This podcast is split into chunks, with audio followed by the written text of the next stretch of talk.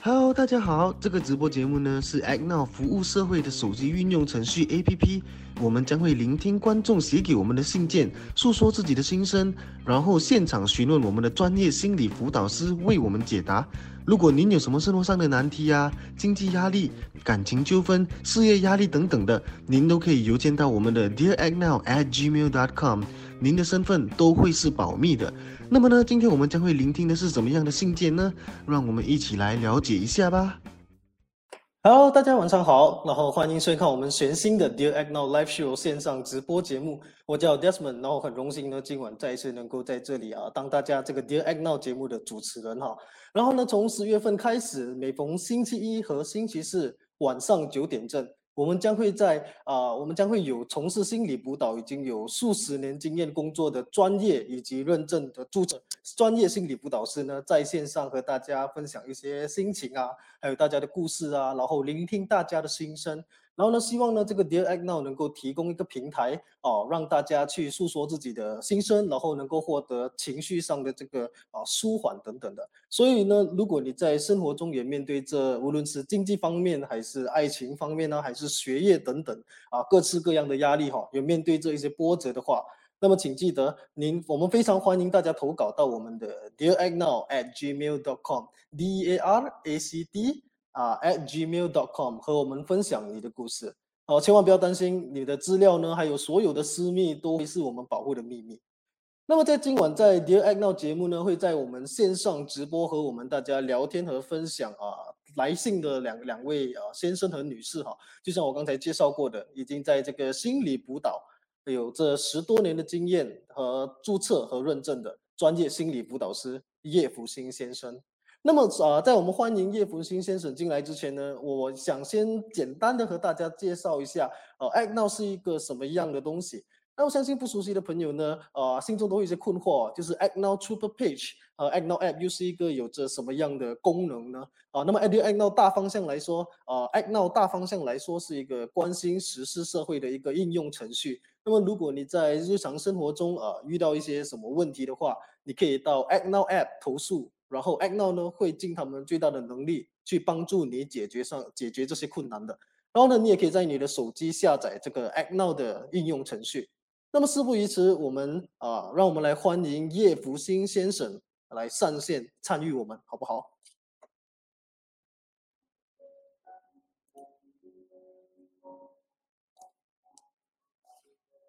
？Hello，叶福兴先生，你听到我说话吗？你没有你的你的那个麦，你听得到吗？你还没有 mute 你的麦。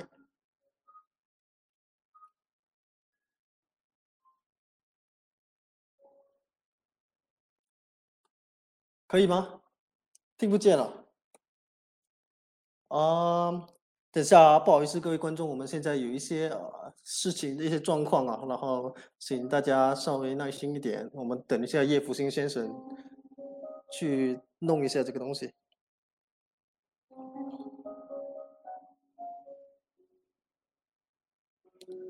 听到吗，叶福兴先生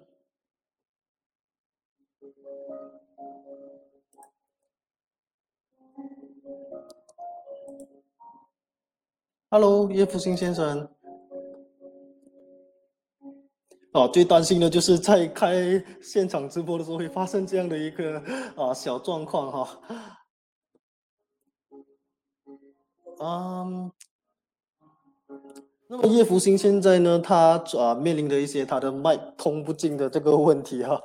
然后这边指出也也也是没有办法的事情啊。那么呃，首先我们先我们先接触一下今天第一封啊、来的信，然后呢，等下叶福兴先生进来的时候，我们再跟他一一讲解。那么先让这些听众呢先听一下我们今天的第一封信，来自呃 Malik 先生的。Dear Act Now，我的名字叫 Malik，来自新山。我有一个关于如何应对患有老人痴呆症的父亲。我父亲是个独立的人，他会照顾我母亲和自己，甚至七十岁了还在工作。不过，他决定在七十五岁时退休，因为视力不好，但还是可以叫车载母亲到处走吃东西。然而，在他退休两年后，我妹妹发现他记性不好，常忘记钥匙放哪里。又一次，我接到父亲的电话，他驾车到油站，但不记得怎么回家。幸好我在附近，并赶去找他，叫他跟着我的车慢慢驾车回家。那次我发现父亲的记忆快速衰退，我带他去看了医生，诊断出他患有早期阿尔茨海默氏症。至今，我父亲仍然一个人生活，他能够完成某些家务，例如自己洗衣服和煮开水，以及清洁自己。然而，他不记得我母亲已经去世了。他每天都打电话给我或妹妹，问他在哪里。很明显，他不能一个人住。他在意识清醒时就拒绝和我住在一起。现在这个阶段，要说服他和我住在一起就更难了。由于我在不同的州生活，我不可能换工作和他在一起。我们一直在考虑把我们的父亲送到一个可以照顾阿尔茨海默氏症患者的养老院。我认为其中一些养老院可能是合适的，因为我父亲可以与其他患者交流，而不是每天独自在家。还有看护人员，以防万一。但这意味着我父亲将处于一个全新的环境中。我和妹妹很担心他要会如何适应。要将父亲送到养老院，确实让我们感到心疼。但另一个选择是让父亲继续一个人生活，并希望他不会不小心摔倒。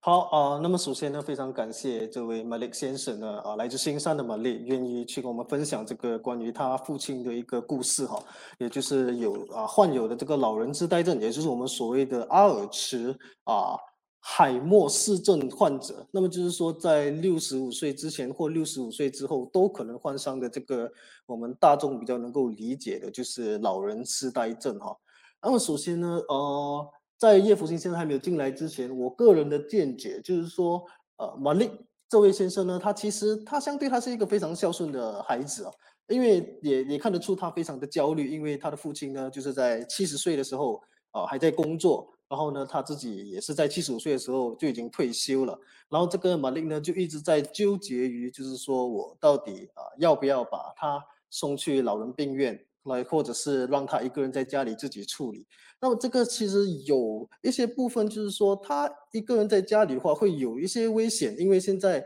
他甚至有一些失去了自己的记忆，也就是啊，老人痴呆症会常有的一个状况，就是说他可能会忘了一些东西啊，就忘东忘西这些等等的。那么呢，呃，我觉得在这种情况下，他呃。他自己本身担心的就是说，嗯，把父亲送去老人院的话，那么说他要怎样去呃适应这个环境哈？那么我个人的意见呢，哎，呃，叶福星先生，你听到我说话吗？嗨，你好，Desmond。好，OK。那么我们刚才已经 呃已经播了那个信的这个影片哈，就没有，然后再播多一次的话，大家就会听得很厌倦。这样我相信叶福星先生有看过那封信了，对吧？是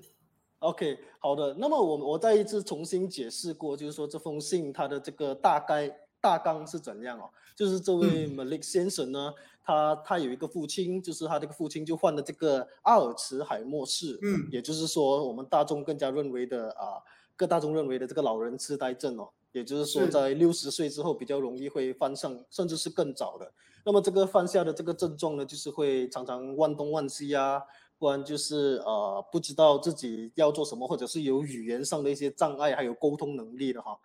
那么呃从这个这封信来说呢，呃这位 Malik 先生他感觉上是啊也是一个很孝顺的孩子，因为他非常担心他的呃父亲的这个现状哈。叶福金先生，你听到我说话吗？啊哈，我们今天真的是我们今天真的是状状况很多。我看到你，我就有有就有安全感。OK，然后我就说了，刚才就说到啊，这个 Malik 先生就是他自己，首先要给他一个赞同，就是说他是一个啊，也是算是一个很孝顺的孩子哈。就是他会在想着父亲究竟是什么样的方法，什么样的解决方案是最适合他的父亲的。就是说，究竟是要他一个人去住，然后面临着一些啊跌倒的风险啊，还是说要送他去这个养老院，可是却会有。啊，自己的父亲不适应的这个风险哈，啊，那么在我们的传统华人的社会，就是有一种呃，生了孩子过后，然后这个孩子就有这个义务要照顾我们一辈子，到我们过世为止。这个就和西方人的这个见解很不一样啊，因为西方人的见解就是说，只要你十八岁，你去过你的生活，那么我就在我自己的呃自己的世界，我可以一个人也很好，我不需要我的孩子报答我什么的哈。那么在这个玛丽的这件事情呢，就是关于送孩送他的啊送他的父亲去养老院这件事情哈。在你的在啊叶福兴先生的这个这位老师的眼里哈，这个送送去老人院会是一个很基本，就是说不孝顺的这个做法吗？好，呃，那 Desmond 跟各位呃观众大家晚上好哈，不好意思啊，之前有了一些技术问题。那啊，没问题。回应刚才 Desmond 的这个提问哈，呃，首先我觉得说，呃，今天 Molly 这位先生寄来这封信哈。他的确了，也是反映了我们现在很多人在面对的一些挑战。因为我刚刚有稍微去了解一下哦，我们马来西亚二零二零年我们的老人人口啊，六十五八千的老人人口，大概占了整七八千以上，而且这个人口的这个老化是一个趋势啊，这百分比是会越来越高。所以我觉得说今天玛丽提这个 issue 的时候，它的确也是一个值得我们大家去思考的哦。那我这边呢，我对马利先生，我有我有两个想法啊。我觉得说今天再去思考要怎么去安顿爸爸这个问题的时候呢，有两个角度，我觉得他要去思考的。嗯，第一个就是安身的部分，安顿爸爸的这个身体的这个部分。嗯嗯。好，第二个是安心的部分，安顿爸爸跟我们作为孩子，我们的我们的内心的心理状况啊。当然，的确，以一个很传统的这个我们马来西亚就一般人的价值观，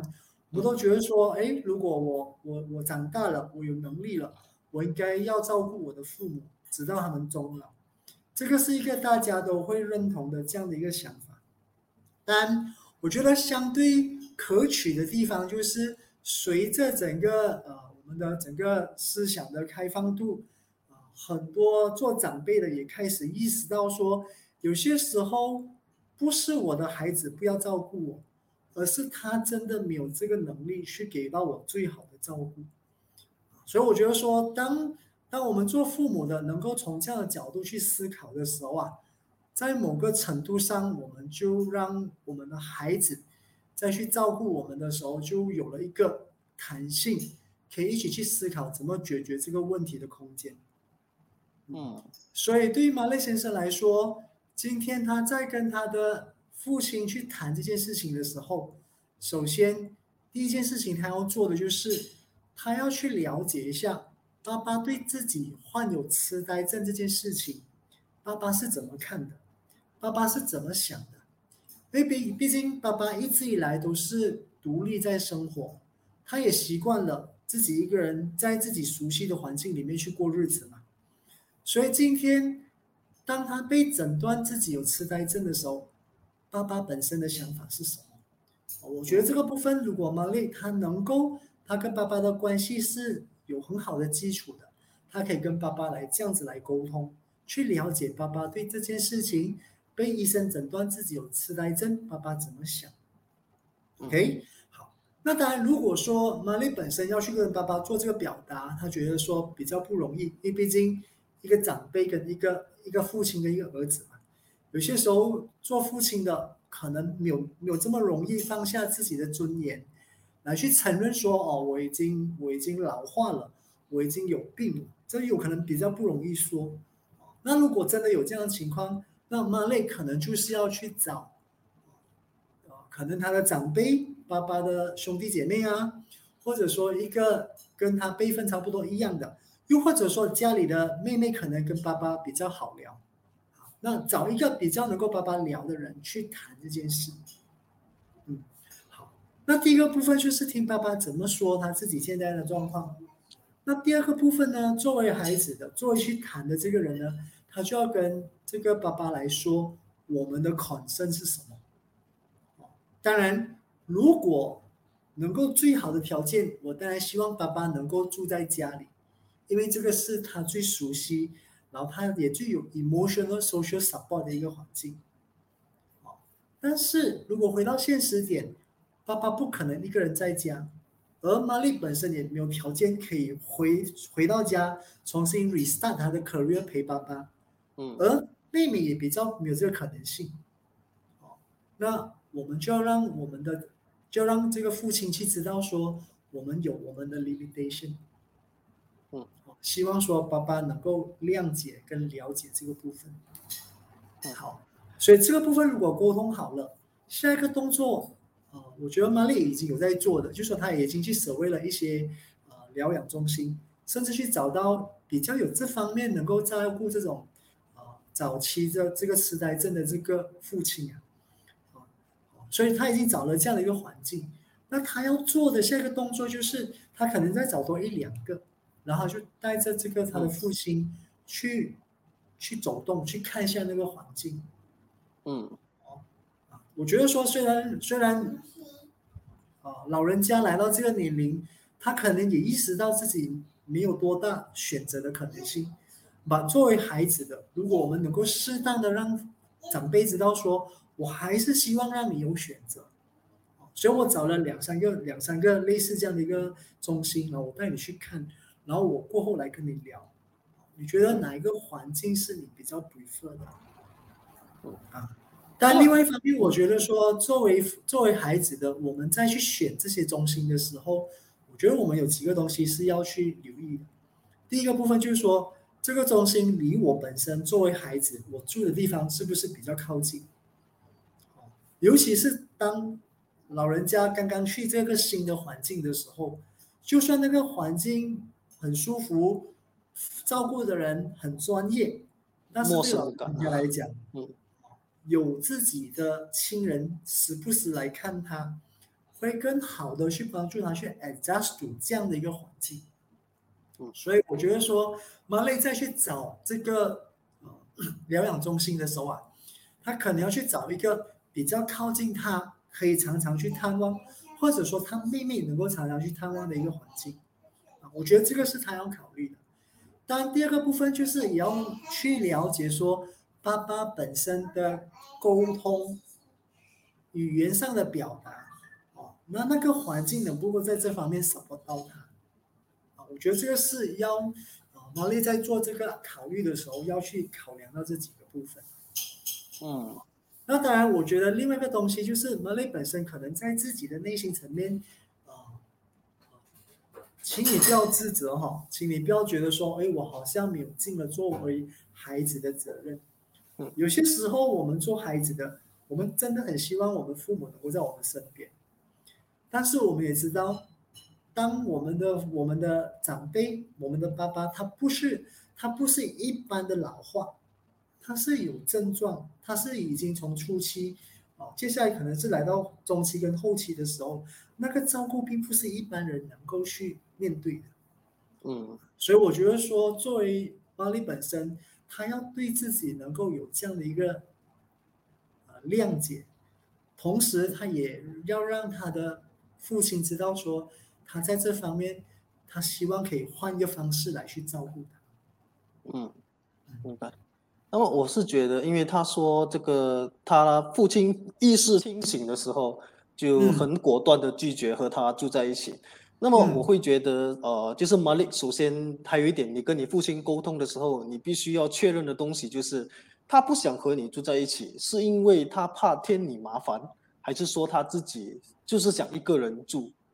如果嗯说他只是单纯怕添你麻烦的话，那我觉得你可以很直截了当的就告诉你的父亲，呃，如果真的是不想让我添麻烦的话，那我觉得我们如果能够带你去一个比较真的很好的这个养老院的话，那么在那边我会安心很多。就是告诉他的父亲，就是有他有一个这样的这个疑虑哦，是不是？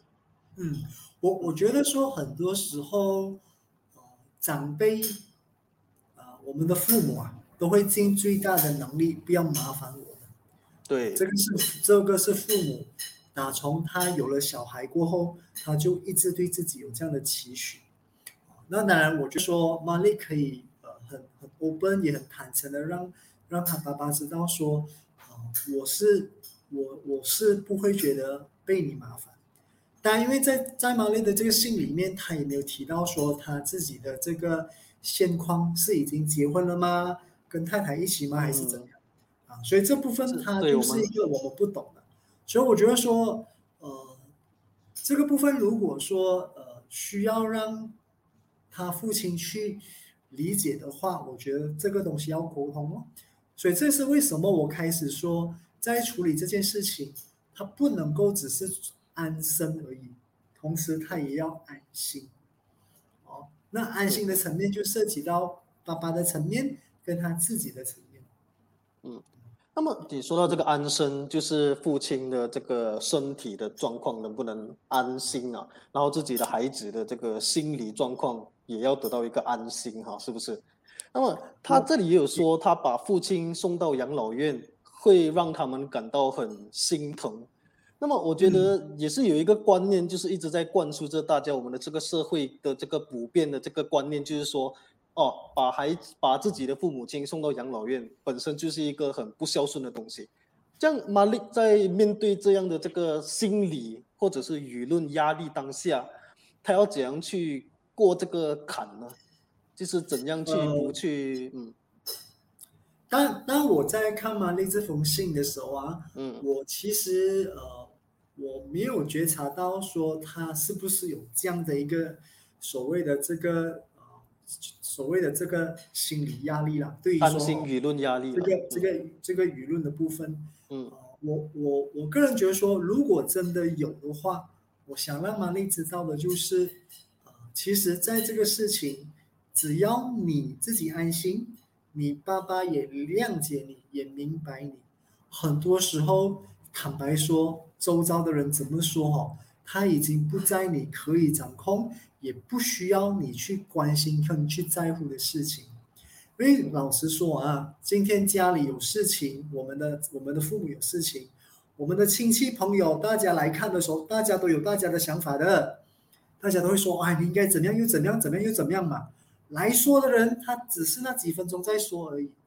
但是真正要去每一天、每一个小时、每一个刻要去照顾的是那个 caregiver，哦，所以这个 caregiver 本身他一定要很老实的面对他自己，因为你看啊，我们要去想要一个东西，就是说，如果我今天我为了要展现我的孝心，我为了要去回应大环境、整个社会对我的期许，我去把爸爸照顾下来。但是我可能会因为这样的照顾，从开始的很想去关心他，到后来有不耐烦，到后来甚至会把内心的一些不满的情绪，甚至一些觉得说哇，怎么这么要我来去情很多这东西，这样的这个情绪啊，不经意的就发在他的爸爸身上。这个是一个很实在的一个现象哦。有些时候我们情感方面很想去做。但是来到 daily routine 的时候嘛，有些时候我们不见得真的能够这样子去长时间的去照顾我们的至亲，所以我觉得这个部分我们要有这样的一个对自己要有这样的一个评估哦。所以我想对玛丽说，也对所有现在你正在照顾你你你家里的已经年老的父母的朋友说哦，嗯，真的，你不要太去在乎别人怎么看你。你只要确保你的父母亲他们明白你，那你本身也是真的用你自己的这个在你能力所及的范围，尽量去照顾给他们。嗯，因为只要我们内心跟我们父母大家的心都已经有那个 understanding，那我觉得这已经是最好的。哦，所以就算你的所有的亲戚朋友来跟你讲什么。啊当然，我们要以一个他们都是抱着要来关心的这个出发点来跟我说，我只要能够去明白，然后我去听，那我就好。哦，我觉得这个很重要，因为毕竟 as a caregiver，我们的压力坦白说也真的不小的。嗯，我们可以做的就是，当我们真的把父亲，父亲也接受这样安排过后，那后期。我们就尽我们最大的能力，抽出最多的时间，尽量去陪他。那么我相信，呃，玛丽听到这边呢，也相信我们的这个立场也很明确哦，就是说，呃，没有在你的能力范围的话，那么将他送去养老院未必是一个最坏的选择，因为毕竟啊，这个阿尔茨海默氏症，就算你和你的父亲生活在一起，也不见得是你能够处理的范围。就这种呃专业的东西呢，你让呃专业的这个养老院去做，因为就比如说养老院的厕所。他们就有一个旁边就是有一个扶持的东西给他们。那么你家里的厕所，你能够做到这样的这个设备环节吗？是吧？就所以我就说，你能够做的最好的就是说，你能够报答你父亲的唯一一个方式就是说，多去努力赚点钱。那么就找一个更好的这个养老院，去让他啊真的很安心，然后很舒服的待下去。然后就东家不好就换西家嘛，对不对？我我这里再多说一点哦，顺着 Desmond 讲的那段话啊，嗯，我我觉得说今天我们再去照顾我们的长辈的时候，照顾我们的年老的父母的时候啊，呃，我们真的要去听懂，也去明白他他要的是什么。当然，如果我们的经济条件允许，我们尽量在给到他一个最好的环境。那是无可厚非哦，但是如果今天我们的父母要的不是这一些哦，他要的是我们愿意花更多时间在他身边。嗯嗯。那那说实在的，我们也不需要要一定要逼自己说要去跟跟别人要去找到最好的环境，因为老人家有些时候他要的东西并不是这种物质上的东西。他可能要更多的是你花多一些时间来来看我啦，你你买一些我喜欢吃的东西给我吃啦，嗯，哦，然后你你甚至就是呃过年过节的时候你把我带回家啦，嗯，可能要的是这些东西，所以我觉得说这个部分，呃，我们要用对方想要的方式来去关心去爱对方，我觉得这很重要。因为不然的话，我们很忙着去赚赚很好赚给赚很多钱去给他一个好的环境，但是对他来讲，那是一个金色的鸟笼，空壳，金色的，金色的鸟笼住在里面很舒服，但是是很孤单，是没有人理我。OK，那回答 Daniel 的提问哦，Daniel 谢谢你啊，我觉得你你真的很在 follow 我们的这个节目哈。的确，这是一个非常不容易做的决定啊。那我们就问我们自己，就是说，在我能力范围，我能够做到多少？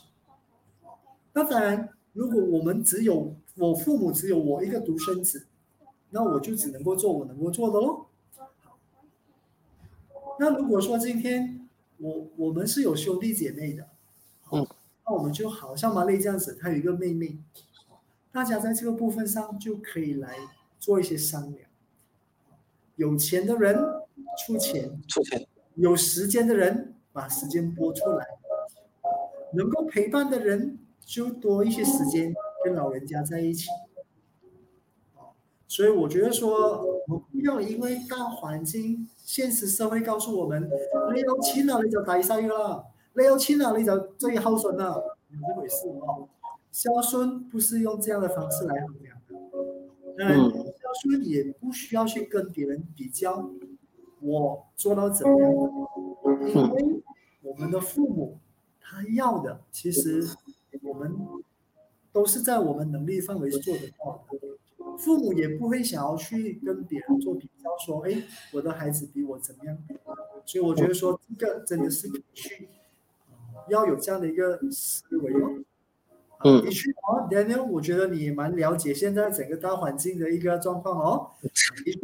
现在如果说要让老人家去一个疗养院住啊，嗯，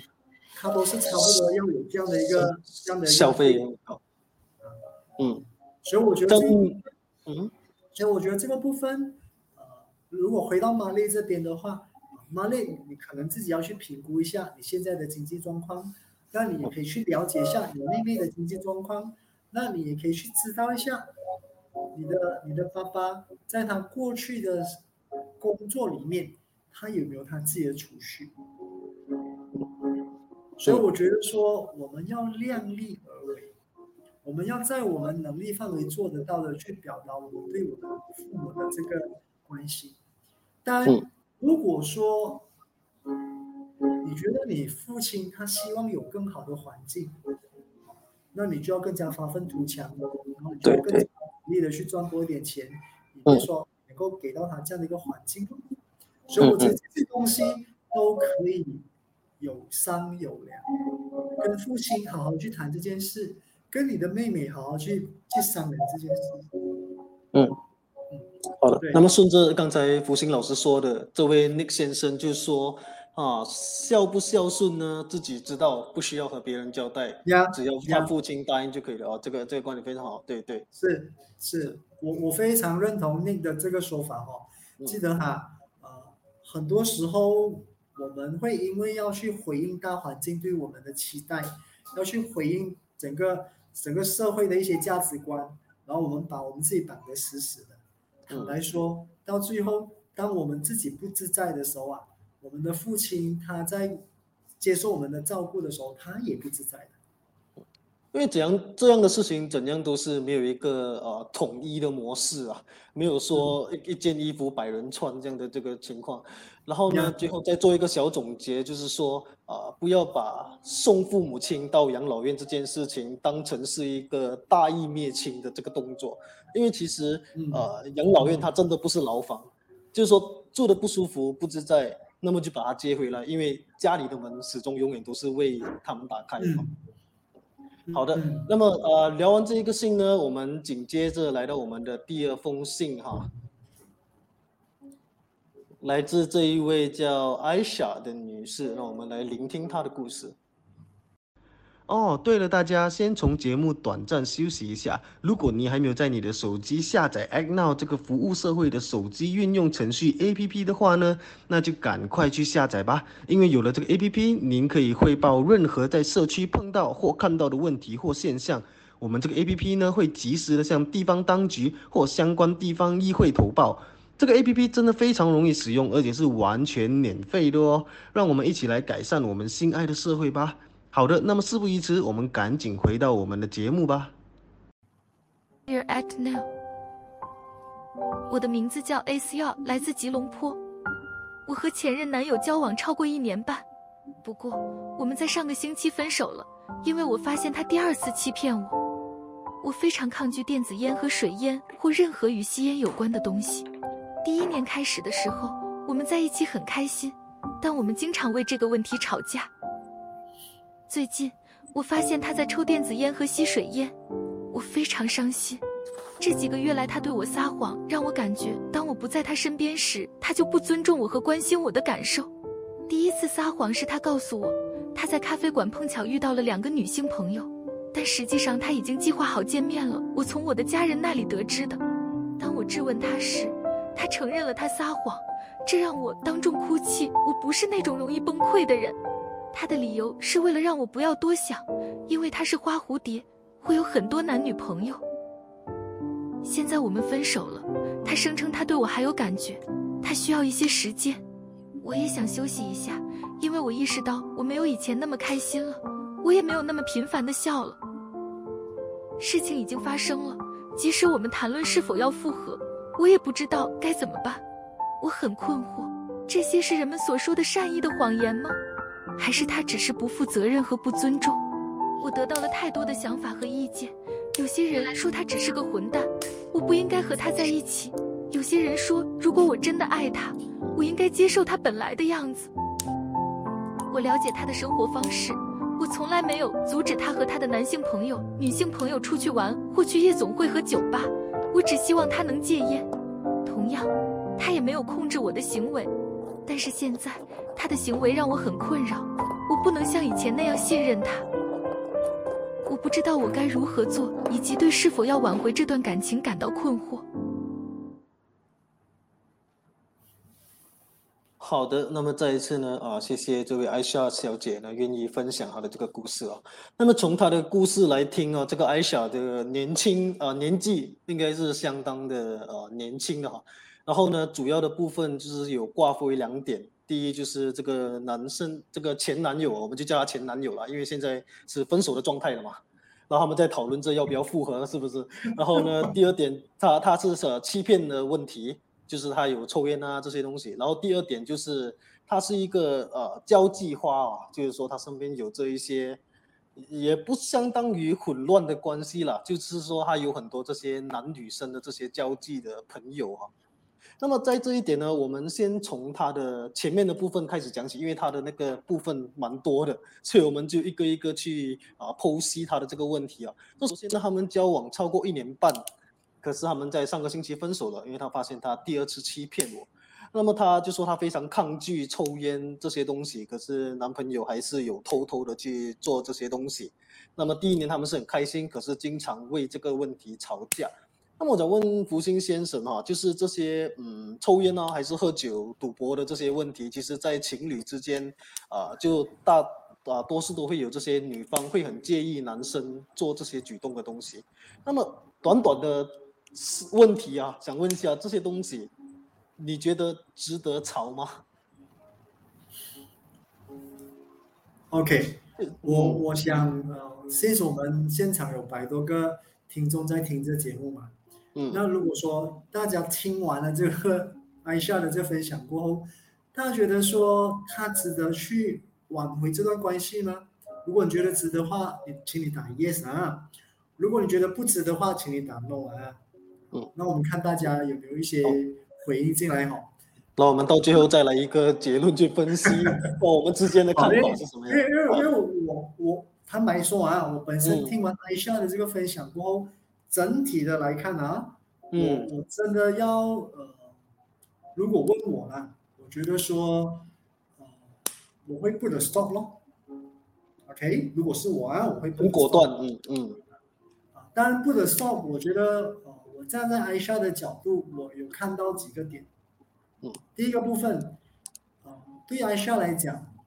他觉得一段关系如果要走得长远，他不应该有欺骗的成分。哦，不管这段关系是在刚开始进行到一般，或者已经很长的一段时间，这个是很清楚表明的。OK，好啊，Rashida 开始回说不能接受了哈，谢谢啊。好，那第二个部分呢，他也提到了一个点，就是说，哎，他的这个前男友啊，是一个相对的花心萝卜。嗯。他没有表明这样，可是以他的形容从从他的信函的表述里面，我我我的我我的感觉就是说，对他来讲，这个男友已经没有办法让他有安全感。对，好，好，我觉得就以这两个点哈，那我我我想我想再请艾莎你去问你自己哦，你今天你你。再去开展一段恋情，你去谈一段关，你去谈一场恋爱啊？请问你的目的在哪里？好，如果你跟我说，吴军老师，我还很年轻啊，我只是想要去感受一下 what means love，想去感觉一下被人家爱爱人家的感觉，我只是想去 enjoy 这个过程。OK，好，如果你是抱着这样的心态的话，那我就再问你第二个问题。你为什么难过？你 enjoy 这样子跟他来，有点像是警察在捉贼这样的一个互动关系吗？他会会要隐瞒你一些东西，然后你要去把它找出来，找出来过后，他再跟你讲说：“哦，我不想这样的，那哦，请你原谅。”然后我再重复，你 enjoy 这样的一个互动吗？你觉得这会是你希望经历的这个情感生活吗？如果你觉得说：“哦，this is very exciting，这就是我 enjoy 的。”那我觉得说啊，你就可以跟这这样的一个男生有这样的一个互动。讲到这边，可能大家会觉得说，哇，福星老师你很主观哦。啊，的确，有些时候站在一个局外人，我我们看事情可能会看得相对的比较清楚。那我在猜呢，艾莎今天会有这个疑问，会有这个困惑，我在猜。可能过去一年的相处是很愉快、甜蜜，好像自己被捧在手掌中这样子的一个公主的这样的一个感觉啊。所以这感觉会让有些时候会让我们觉得说，我很想有这感觉，我想啊，我想用，我想要有了这感觉的同时，我愿意去去做一些调整，去做一些转，去做一些啊退步。我觉得这个都是我们每个人可以有自己的选择。嗯，所以我觉得这部分，艾莎，你可能自己要去问你自己：第一，你觉得你谈恋爱最希望得到的结果是什么？OK，好，那如果你跟我说，我今天谈恋爱，哎，你今天我就希望说我可以找到一个值得信任的人，我想要跟他啊去过生活的人，然后我们要一起走向婚姻。白头偕老。啊，如果说艾莎是有这个想法的，那我我就会跟艾莎说，那你就要问你自己哈，如果今天你有在听这个节目哈，请你拿一张纸，你写出十个，十个你觉得说，如果这个男人有这十个 point，他就是在我的 list 里面，哦，就写十个啊，你可能写诚实啦，幽默啦。然后很很很很很愿意去啊吃苦啦，很有这个干劲啦，对生活有有盼望啦，之类之类的，甚至校训啊之类之类的。你把十个你觉得你希望你的 Mr. Right 他要有的 character，或者有的一些价值观，或者有的一些人生态度，OK，在这十个过后，你再问你自己，如果我真的要 commit 在这段关系。这十个里面有没有三到五个是我很很重视的？三个到五个就够了吗？对你，你只要有三到五个哦。我先跟你讲，我先我们都知道说，没有一个 perfect 的男人，也没有一个 perfect 的女人。哦，好，我讲到这边的时候，可能有些听众会跟我讲说：“福星老师，谈恋爱爱情可以这么理性的吗？” 的确哦。刚刚 fall in love 的时候呢，坦白说，这些东西呀，很多时候我们都会去谈的，哦，会去都会包都会包装自己，都会把最好的一面呈现出来。就算他抽烟，我也觉得说他很有个性，就算他喝酒，我也觉得说哇，他很有气质。就说说他偶尔啊，偶尔跟几个男生、几个女生混在一起，我都觉得说，你看我这么厉害，找到一个有魅力的人。刚刚谈恋爱的时候呢，所有东西都是美好的，但是当我们真的要跟一另外一个人走一个比较长远的一个马拉松的这个婚姻关系的时候啊，我们真的要让自己在做这个 commitment 之前，很认真的去思考这个问题。我常常跟很多身边 fall in love 的朋友讲哦，我会跟他们说，当你还在谈恋爱的时候啊。请你要让自己好像去巴萨里面，像一个安迪在买菜选菜、选鱼、选肉、选虾这样，你要张大眼睛，好好的选，慢慢的挑，慢慢的挑。对，你可以尽量的去挑，哦，也是 OK。当然你在挑人，人家也在挑你哦。所以在这挑的过程中，尽量不要太刻薄了，嗯，我开玩笑的讲，但是。当你已跟已经跟对方走走进婚姻了过后啊，你就只能够一只眼睛开，一只眼睛关。开的那那只眼睛要做什么？就专去看他的优点，专去看他的能力，专去看他的亮点。关的那眼睛眼睛要关什么？你就要去包容他所有所有你觉得你没有办法接受，但是他已经在那边。嗯。进入婚姻，他已经来到就是双方要去磨合的时候。OK，好。当然，有些时候有些有些女生啊啊，但是我也觉得很惊讶啦，因为现在还有有些女生会有这样的想法，但是我发现也越来越多女生意识到这个已经已经不是一个事实啊。我有些时候还是会遇到一些女生会跟我讲，老师，我觉得哈。我会用我的爱，用我们的婚姻去改变这个改变。有有些人就会有这样的一个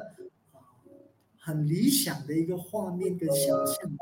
那就是说我的爱能够改变那个人，感染了哈。嗯，对对对。但是我发现很多女人走进婚姻过后，最后她就跟我说：“原来童话就只是童话，它不是一个真实的事情。所以回到艾莎这个问题哈，当然也回应戴斯蒙刚才一开始问的，我要去在乎他抽烟喝酒这些东西吗？当然，啊，这个他没有一个标准，完全就看我们自己，我我 care 什么我跟我不 care 什么。那如果说他已经触动到我们的原本的最基本的那个界限跟原则，道德底线啊，嗯。已经已经已经是踩到这个底线了，就算他再多么的想尽办法来挽留，就算他有再多的花言巧语，如果我知道他这个花心的性格是改不了的，而我又很在乎这个安全感跟被跟信任的这样的一个氛围的，那艾莎，我相信你会找到更好的。哦，所以我我我觉得说。在这个部分上，我我是相对的比较会这样子来跟艾莎说啊。当然，如果艾莎你觉得说，哎，你还还想要那个 try，当然选择在你啊。那我只能够跟艾莎说，那你要弄清楚，你你的你的的 final destination，你最终要的东西是什么？我觉得这个东西，来你说。哦，没事没事，你你你先继续，你刚才说的，你说到一半的那一个。好所以我说，对艾莎来讲，如果这个部分你理得很清楚，那我觉得说你就知道你要怎么去做下一步的决定了。嗯。然后我发现有一点就是艾莎自己，呃，她可能也没有注意到，她有写了这一句，就是同样，她也没有控制我的行为。嗯。那么这一点，我觉得艾莎你可以去做一个自我反省一下，就是说她没有控制你的行为，那为什么你可以？去去让自己不去啊沾花惹草，而这位男生在你没有控制的情况下，他却会去沾花惹草，这一点是他应该去去去思考的一个部分，就是说这个男生他不控制你的行为，是不是某某个方面代表他想要你不去控制他？OK，呃，Desmond，啊，我觉得你这个角度呃也也的确可以去思考哦。那我这边有另外一个角度要跟艾莎来 share 哦，我的想法就是从你给你这封信里面呢，艾莎，我有一个直觉哦，这段关系你在乎的程度比他在乎的程度高，嗯嗯，这是一定的，嗯。所以因为你的在乎程度高，所以你会对他的要求相对比较大，也相对比较在乎。哦，当然，对你的男、你前男友来讲，他可能就不是这样子想的，他可能觉得可可有可无。当然，我觉得可能还不至于说可有可无了，但是对他来讲，他觉得说，哎，我可能现在我没有想到要去那么准哦，我还是在我们先还在 very beginning stage 嘛，所以我就希望说我可以，我可以有有相对比较宽的那个。角度摸索一下，当然，素清问一个问题哦，控制是很可怕的。我觉得这个角度，艾莎也可以去思考咯。你可以去问你自己：你是已经过度控制吗？还是回到一个很原本的点，他已经踩到你的底线？对，就是抽烟这个。也看来一下是不是他的底线？我我觉得抽烟还不是一个重点。重点是那个花蝴蝶信任，然后花蝴蝶那一边啊，这个信任来自于两个行为，他有意要隐瞒他，他跟异性在交往，这是一个部分。那第二个部分就是他本身答应了对方不抽烟，但是他会去做。当然，我觉得这个是呃比较是让艾莎有点觉得。开始对这段关系有点觉得说，好像啊不是那么能够去让自己 enjoy 的。嗯，但我觉得说，呃，我们的这个听众素清讲的这个点，我不清楚素清这句话是对艾莎吗，还是对男友？但是我的解读啊，它比较是对艾莎了啊。当然，素清这个名字听起来应该就是一个女生嘛，对不对？所以艾莎你可以参考一下抒情的这个角度。是不是你的状况？你会不会就是希望说，跟你交往的男人，他就是一定要完完全全照着你的样子去过他的生活？如果是，那你真的这个部分，你要再去做一些修，你就要去做一些自我提升了。嗯，因为我要告诉你，如果你真的有这种强烈要去控制别人的这个欲望的话，任何一个男生走进来，你都会有这个行为的。就你不可以去，你不可以去赖你的，你不可以去责怪你的过去的这个男生的不幸，男生对你造成的不幸了。因为很多东西说到底也是来自于根底的这一个心理的心结啊。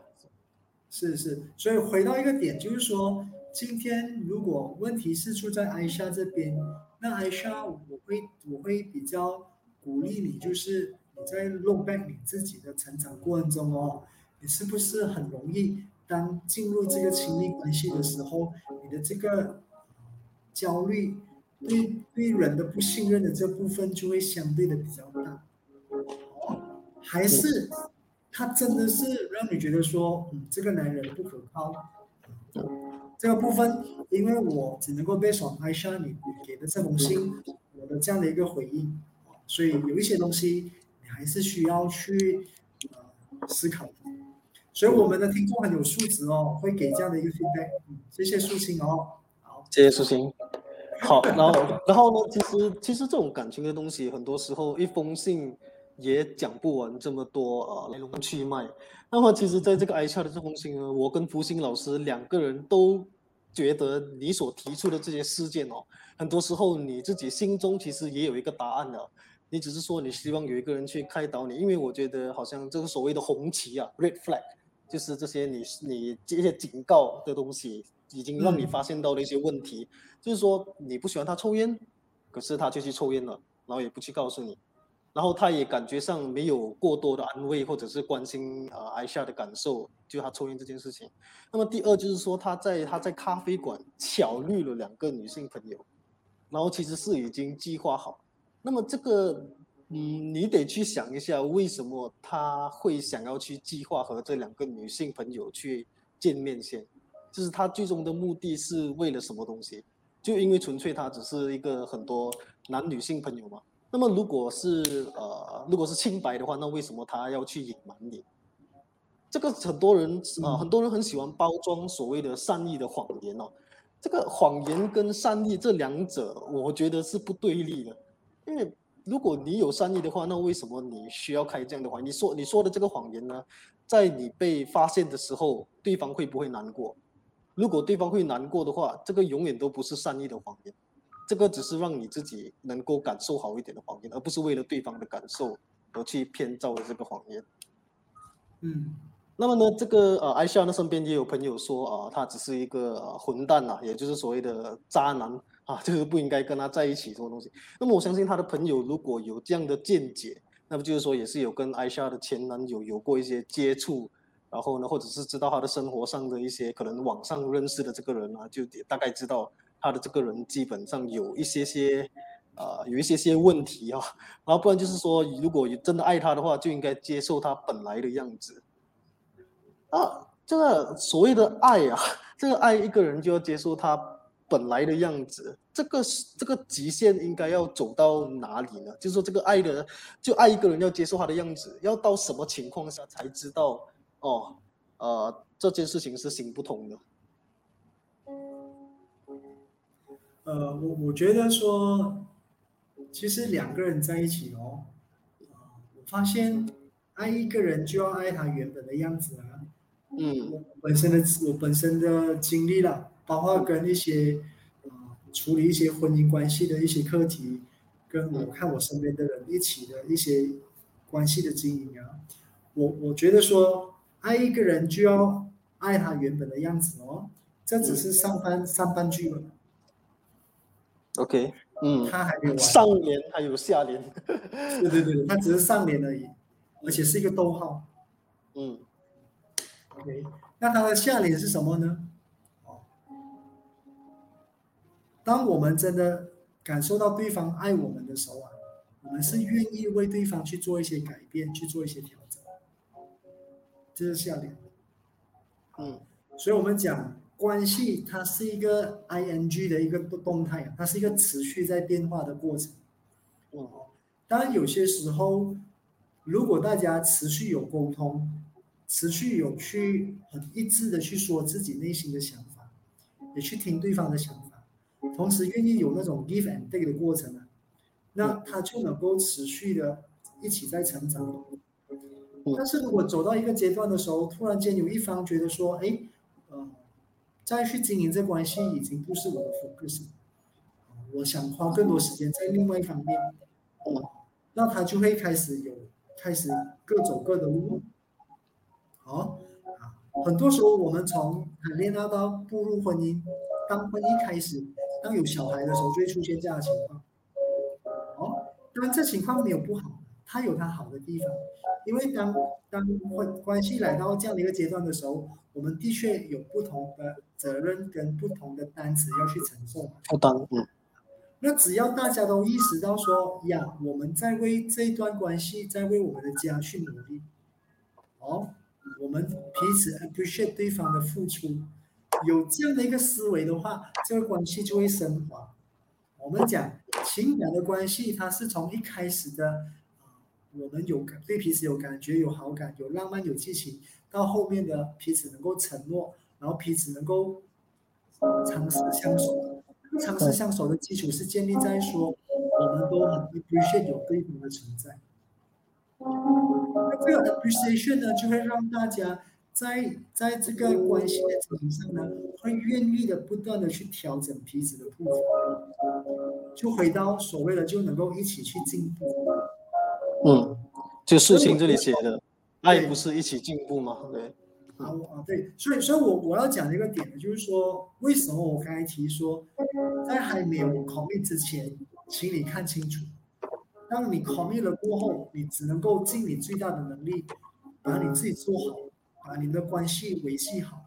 然后让对方感受到说你的这个这份真心，他也会因为这样子被你感染。我只能够说，我们不能够再去操控对方要长成我要的那个样子。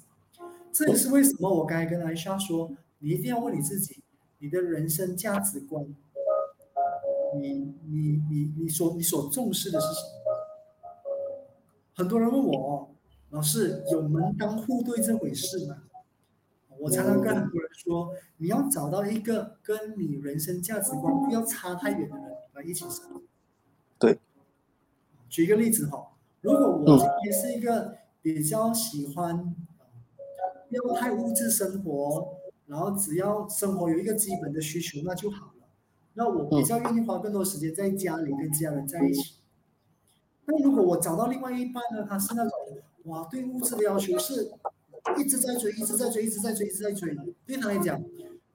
人生最大的目的就是赚最多的钱，其他的都不重要。那请问，这两个人在一起会幸福吗？会让两两者都没有错，磨合的，嗯嗯，两者都都对对。啊，那我想跟大家说哈。当我们来到关系的时候，请你不要用对错来衡量，没有对错的，关系没有对错的，只有符不符合我们要的那个角度。时间点所以我才个重重要。对啊，对啊，所以我才跟他讲说，你不要去找一个 perfect perfect Mr. Right，no，不要尝试，不要尝试寻找，哼。不要期待说找到一个 perfect 的 Mr. Right，找到一个 fit 你的 Mr. Right 就好。那你怎么知道那个人 fit 你呢？你首先要清楚知道你要什么。我觉得这个很重要。那么呃，还有一点我注意到的就是说，他们现在已经是分手了，然后那个男生还是会对他说，呃，对艾夏还有感觉。然后他只是需要一些时间哦。那么呢，在这里，呃，想跟艾夏说，就我身为一个有修养的过去的这个渣男哈，这一位男生他肯定是不值得你去等的，因为我会觉得，你如果需要他，如果他喜欢你的话，你们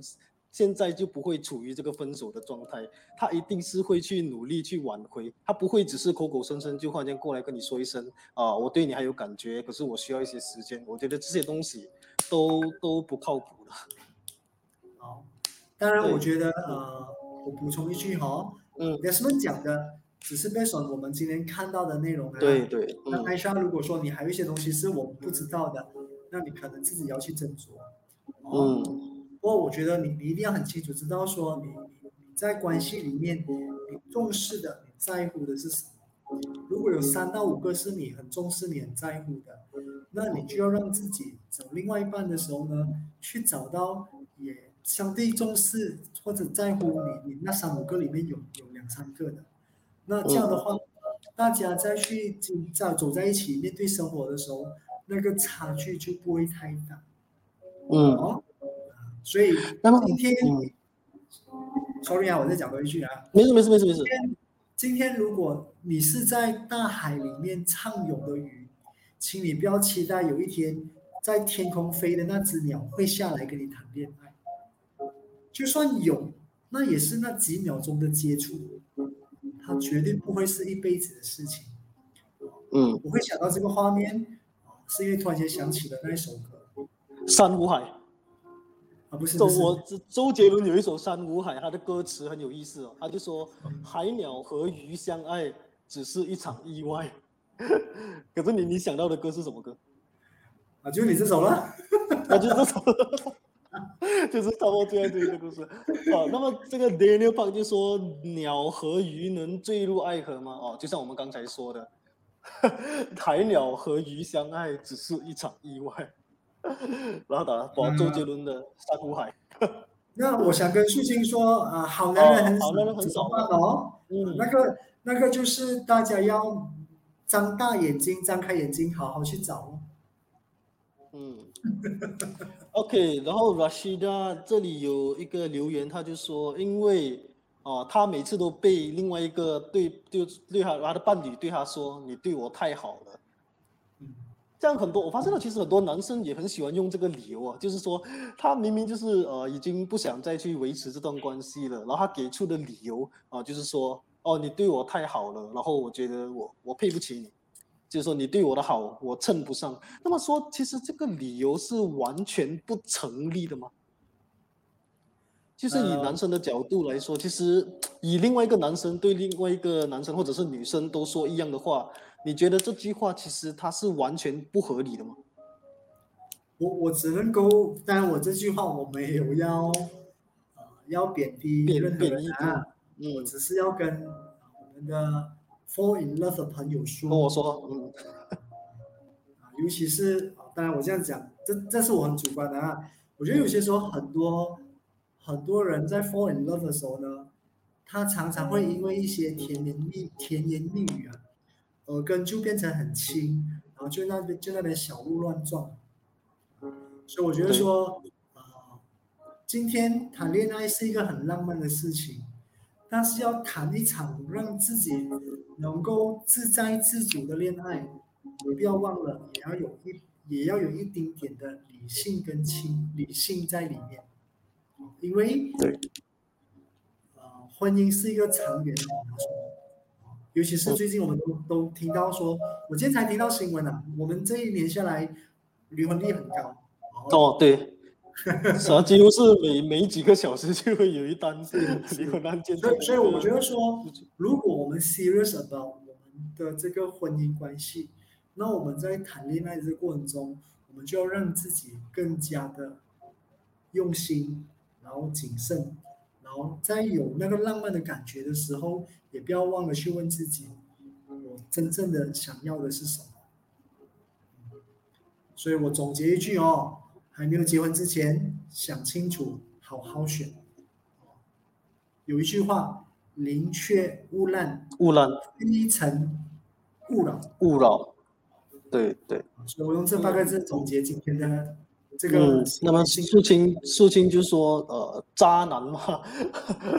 就啊、呃我会觉得其实很多女生甚至也会有一些想法，就是说我要尽量啊、看得很透，就是能够避开渣男就避开，就是有一些东西只要我看到表面的我就会立马避开。那么我会觉得，其实很多时候，呃，你在爱情的爱情里面，你要做的不是说要避开越多的渣男越好，而是说你要在怎样去面对分手的时候，能够每一次都更好的啊反弹过来，而不是说你要去避开这个避开那个，因为这样的话，你你会永远都活在一个患得患失的状况。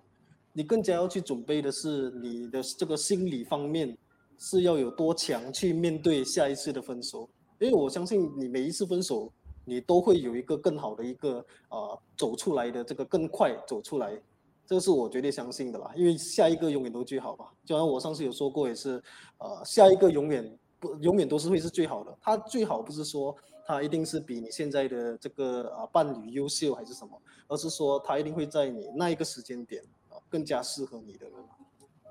我我这里哦，想对我们的这个节目的制作人说一句话哦，我觉得以后有这样的题目的时候啊，我们尽量让一男一女来谈，我觉得那个火花会更多。因为我我感觉是我们两个我们两个男人太用脑讲话了。我们哦，你现在是说你现在是说女性不不理性的意思吗？我不是说这句话会会很容易得罪的。我的意思是说，在谈这个情感问题，它不能够只是谈理性。同时要谈一些情感，只不过说我们两个都相对的比较理性。我们两个大男人谈感性的话，就会有一些啊，那个观看的人数也直接会下降。啊，好的，那么好，那我们现在我们的我们的节目也差不多告一个尾声了啊。福星老师再一次呢，非常感谢啊，还有荣幸能够邀请你啊，来到我们的这个 Dear Angel 节目和大家啊见面啊。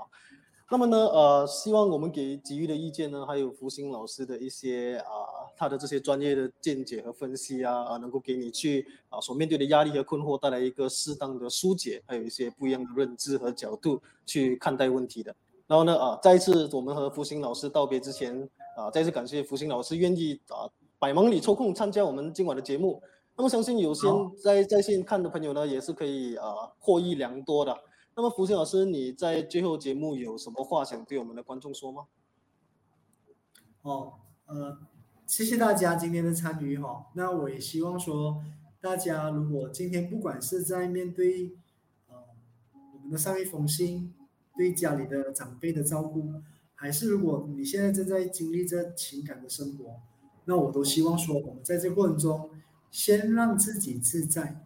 然后才能让身边的人。因为我们的自在而变得更自在，我觉得这是一个很重要的。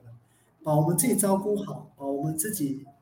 内心的想法理清好了过后，我们在跟任何人的关系去互动的时候，我们也比较能够让别人来明白我们。嗯，同时我们也能够去理解。嗯，谢谢。好的，好的。嗯，好的。那么我们就先啊跟福星老师啊道个别了，拜拜，福星老师。好，我们下个星期见。下个星期四见，拜拜，拜拜。好的，那么和福星老师道别之后呢，我们今晚 Dear a g Now 的节目也差不多告一个尾声了。然后呢，经过我们这一集之后，如果你觉得你在呃跟我们倾诉，还有分享你的故事的时候，或者是聆听的时候呢，能够在你的心灵上获得一些开解，或者是呃疏解的话呢，那么再一次呼吁大家不要担心。欢迎投稿来到我们的 dearactnow at gmail dot com，d a r a c t n o w at gmail dot com，然后我们等着聆听属于你的故事。那么呢，再次提醒大家，每逢星期一和星期四晚上九点正，在 Dear Act Now 将会在同一个平台和大家聊天。那么下个星期一我们不见不散，谢谢。好的，今天的节目也就告一段落啦。如果您有什么生活上的难题呀、经济压力、感情纠纷，又或者是事业压力等等的，您都可以邮件到我们的 dearactnow@gmail.com。还有呢，也不要忘了收看我们的面子书 Act Now Trooper，又或者是也可以在 Spotify 和 iTunes 聆听我们的播客 Podcast。那么我们下一集再见啦，拜拜。